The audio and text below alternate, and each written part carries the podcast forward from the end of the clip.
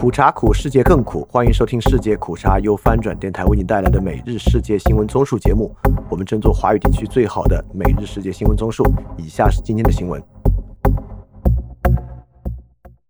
首先是中国新闻。四月二十一日，在中国外交部创建的蓝厅论坛上，中国外长秦刚就台湾问题说道：“台湾回归中国是二战后国际秩序的组成部分。”开罗宣言。白纸黑字写着，波茨坦公告清清楚楚印着。今天破坏国际规则、单方面改变现状、破坏台海稳定的，不是中国大陆，而是台独分裂势力以及少数企图利用台独的国家。他们定义的规则、现状、稳定，实质上就是要架空一个中国；和平分裂中国，就是要篡改二战历史，颠覆战后秩序，践踏中国主权。十四亿中国人民不会答应。秦刚说：“中国的土地收回来了，就绝不会再失去；战后国际秩序建立起来了，就绝不允许被颠覆。”翻评《开罗宣言》相关内容为：就本约而言。中华民国国民应认为，包括依照中华民国在台湾及澎湖所以施行或将来可能施行之法律规章而具有中国国籍之一切台湾及澎湖居民及前属台湾及澎湖之居民及其后裔。中华民国法人应认为，包括依照中华民国在台湾及澎湖所以施行或将来可能施行之法律规章所登记之一切法人。开罗宣言是否能够支持我方主张？我其实还挺拿不准的。德国外交部长贝尔伯克十九日在德国联邦议院陈述自己本次访华行程，有些内容非常令人震惊。中国是合作伙伴、竞争对手与系统性对手，但成为系统性对手的因素正在不断增加。北京不仅对外更咄咄逼人，对内镇压也越发严峻。德国希望与中国合作，但不会重复过去以貌促变的错误，也不会继续将贸易当作的原战略。他并未公开提及具体事例，翻平的却如此。外贸和经济行为可以自下而上的改变中国这一假设，在过去三十年已经被证伪。至少是在一个如此巨大的、发展水平不均衡的国家，这种因为经济权力改变和影响政治权力的路径，会受到很多其他因素的干扰，因而不是一个决定性力量。然后是亚洲新闻。法国总统马克龙周四与美国总统拜登通话，但据路透社分析，双方分别释出的声明在台湾议题上仍有各自说法，差异显见。法国总统府新闻稿并未直接提及台湾，仅称法国与美国皆支持国际法，包含整个印太的区的航行自由。这跟白宫的版本形成鲜明对比，因为美国的声明内写到了双方重申维护台海和平稳定的重要性。此外，声明还称中国在终结俄乌战争上可以发挥作用。此一说法也与白宫不同。翻评马克龙的这种主张已经相当个人化了，即使在法国内部，似乎这一主张也没有受到国会议员的广泛认可，更遑论在欧洲范围内。美国表示，印度洋、太平洋的区贸易谈判有望在今年年底取得成果。美国贸易代表凯瑟琳泰表示，去年开始的 IPF 谈判进展非常迅速。这个由美国主导的十四个国家的组织被广泛视为应对中国在印度洋、太平洋的区日益增长的影响力的制衡力量。翻平，印度现在占据人口和劳动力数量优势，又在中国和西方贸易脱钩迹象后，成为日韩和美国增加投资的对象，未来可能有巨大发展的机遇。随着对华紧张关系加剧，拜登将在白宫会见菲律宾的马克思。两位领导人将在五月一日的会议上讨论包括经济合作、清洁能源和尊重人权在内的问题。此次会谈是在南海举行有史以来最大规模的美菲联合军演一周后进行的，以应对北京在该的区日益强硬的态度。翻平，飞马简泰印尼在中美间的选择或中立。会对未来东盟与中关系产生很大影响。日本众议院二十日晚收到标题为“一会儿要杀了日本首相”的电子邮件，受此影响，安保人员二十一日检查了议员会馆和附近的区，迄今未发现异常情况。此前的十九日，日本参议院和众议院的广报课各自收到了以宗教团体关系者名义发出的威胁，在议员会馆大量放置炸弹和沙林毒气，并将在二十一日十三时三十分许实行大屠杀的电子邮件。翻问：自安倍遇刺后，日本产生了对政治人物的袭击热潮，这个我还不是很理解，为什么突然出现这样的趋势？或者这不是突然出现的？南韩不满中方批评尹锡悦智慧台湾问题，抗议中方严重外交失礼。南韩外交部于周四晚上传召中国驻韩大使邢海明，就中方较早前批评南韩总统尹锡悦智慧台湾问题提出强烈抗议，形容中方言论是严重的外交失礼，令人怀疑中国的国格。我们关注科技方面。推特取消了给用户名加注政府资助的媒体、国家附属媒体等标签，包括美国全国公共广播电台、新华社和今日俄罗斯在内的众多媒体推特账号下原本被加注的这些标签都已消失不见。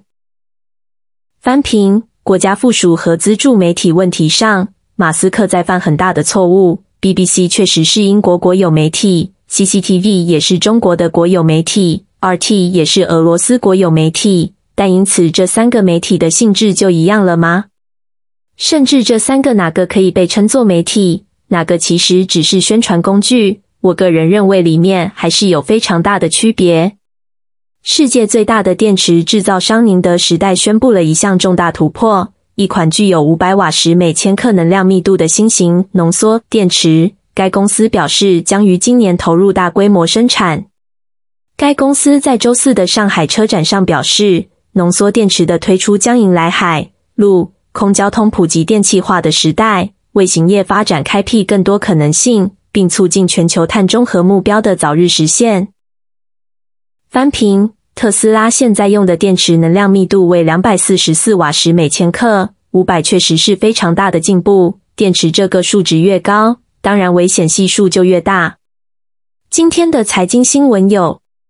三月出口同比增速回升至百分之十四点八，这一幅度超出预期。市场普遍关注出口回暖能否持续。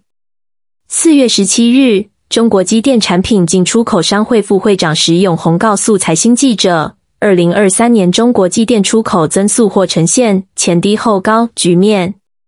机电产品是机械和电气设备的总和，泛指机械产品、电工产品。电子产品和机电一体化产品及相关零件、配件、附件等。中国拥有全球最完整的机电产业链，机电产品常年占据中国进出口贸易额的半壁江山。翻平，机电出口是未来外贸变化的关键。如果我国从成品出口转向支持东盟与印度的出口，那么出口原材料是价值链较低的，能够进行更多机电出口，对产业的意义更大。尽管三月份出口回升，中国贸易数据显示供应链加速转移。详细的海关数据显示，今年第一季度在中国的外国制造商的出口同比下降了百分之十六点三，与去年同期相比，这与中国整体出口形成鲜明对比。今年第一季度，中国整体出口同比增长百分之零点五。翻平。供应链外移从这个数据上看是非常明显和直观的了。最新发布的经济金融数据显示，三月新增信贷和社融超出预期，但物价指数同比增速回落，两者背离引发市场关注，甚至出现对通缩的担忧。对此，中国人民银行货币政策司司长邹兰认为，货币信贷较快增长与物价回落并存，本质上受实质影响。翻平，M 二同比两位数增长已经整整十二个月了，而 PPI 同比下跌也已经十一个月了，还实质呢？这个解释太不走心了。我们之前提到中国通缩看 PPI 这个数据对比，我认为通缩已经比较明显。最近经济界集体辟谣通缩，似乎有欲盖弥彰的意味。截至三月末，八十三个城市下调首套房贷利率下限。首套房贷利率政策的调整优化，带动房贷利率下降。三月全国新发放个人住房贷款利率百分之四点一四，同比下降一点三五个百分点。翻平。二零二三年一季度，全国三百城经营性土地成交建筑面积为一亿平方米，环比下跌百分之八十四，且在二零二二年的低基数基础上，同比进一步下探百分之三十二，成交规模创下了二零一零年以来单季度新低。国家现在完全无法摆脱土地财政，看房屋销售的短暂回暖是否可能带动土地市场吧？但我认为房屋销售现在看起来非常乏力。仅仅是疫情耽搁的购房需求，在一季度出清。中国澳大利亚煤炭进口激增，贸易在禁令放松后回升，双方关系缓和。中国三月份从澳大利亚购买的焦煤同比增长了四倍，热煤进口激增了十四倍。报道称，北京在今年一月份解除了对澳大利亚煤炭进口的口头禁令，双方紧张关系得到缓解，涉及的领域还包括龙虾、葡萄酒。原木、棉花和大麦。然后我们关注俄乌战争。由于担心美国制裁，俄罗斯对印度的武器销售受挫。印度支付给俄罗斯的武器款项已超过二十亿美元。双方一直在努力寻找避免违反制裁的方法。印度空军依赖俄罗斯的战斗机和直升机编队，受到供应中断影响最为严重。俄罗斯军方承认。该国一架苏 -34 三十四战斗轰炸机二十日晚在别尔哥罗德市上空飞行期间意外释放航空炸弹，并引发爆炸。州长宣布，事故造成三人受伤，均无生命危险。受损的居民楼将进行修复，居民已全部得到安置。彭博社和共同社分别援引知情人士报道称，七国集团考虑几乎完全禁止对俄罗斯的大多数出口。正在讨论的方案为豁免清单制度，清单外的所有出口均被禁止，而当前则是制裁清单外的允许出口。在五月举行的广岛峰会前，成员国官员正就这一想法进行讨论，其目标是使欧盟各国也加入此次打击行动。这项提议仍在讨论中，可能会有变动。翻平从出口黑名单变白名单制度。对俄的制裁力度非常大，这也许是逼迫俄罗斯尽快结束战争的手段。最近，发言人瓦格纳外交部长均发出了战争结束的声音。也许下一阶段的重点是在中国、巴西的可能支持下，如何遏制俄罗斯以当前实控线侵吞乌克兰领土。英国《金融时报》引述早前外泄的美国国防部情报文件。指俄罗斯雇佣兵组织华格纳集团曾于今年初向中国寻求武器和弹药支援。文件显示，至少到一月初为止，中方都没有向华格纳集团提供任何武器装备，也没有跟华格纳集团就武器复运做任何接触。翻平，这就是为什么我们之前访俄结束后，并在访俄重申不使用核武器的主张后，俄罗斯立即在白俄罗斯部署核武器。我们的既要又要，可能两边都不讨好。俄罗斯雇佣兵组织瓦格纳一直在为苏丹的快速支援部队提供导弹，以帮助他们与该国军队作战。苏丹河的区外交消息人士告诉 CNN，这些的对空导弹在很大程度上支持了快速支援部队的准军事武装分子争夺权力的过程中。翻平，瓦格纳在非洲是非常活跃的力量。支持各地军政府，帮助俄罗斯在此获得资源矿藏。北约秘书长严斯·斯托尔滕贝格表示，在讨论为基辅提供进一步军事援助的西方国防部长会议之前，所有成员国已经同意乌克兰在战争结束后最终加入跨大西洋军事联盟。最后，世界其他新闻有：根据联合国上周五的报告，去年世界冰川融化速度惊人。挽救他们实际上已成为一个无法实现的目标。气候变化指标再次刷新纪录。联合国世界气象组织表示，过去八年是有记录以来最热的，而温室气体的浓度也达到了新的高峰。